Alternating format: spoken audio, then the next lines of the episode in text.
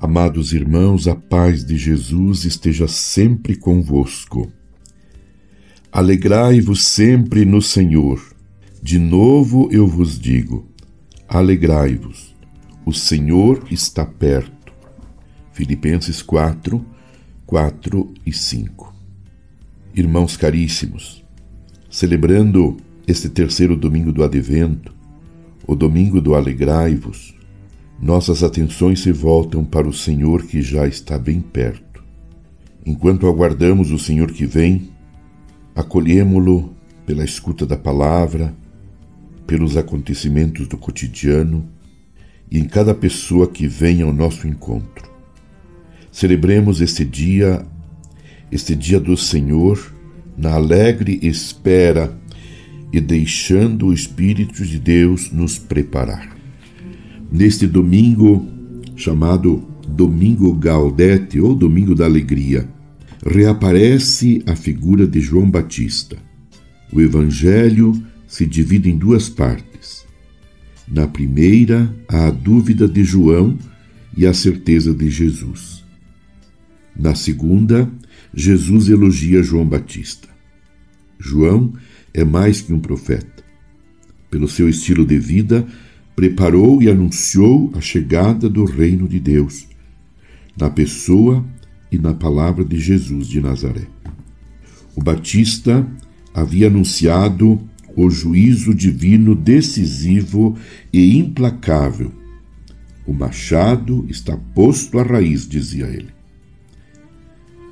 O Messias já está com a pá em sua mão e batizará com fogo conforme ouvimos no domingo passado.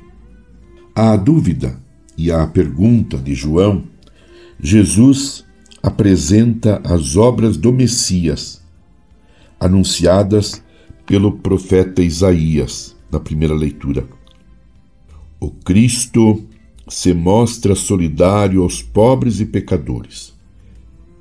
Propõe, não impõe, a solidariedade como solução para os graves problemas e para as dificuldades humanas. Fez-se solidário aos humanos em suas angústias, sofrimentos e misérias, para que as pessoas fossem solidárias umas às outras. Jesus não sugeriu nenhum regime político e econômico. Praticou e anunciou a solidariedade como solução.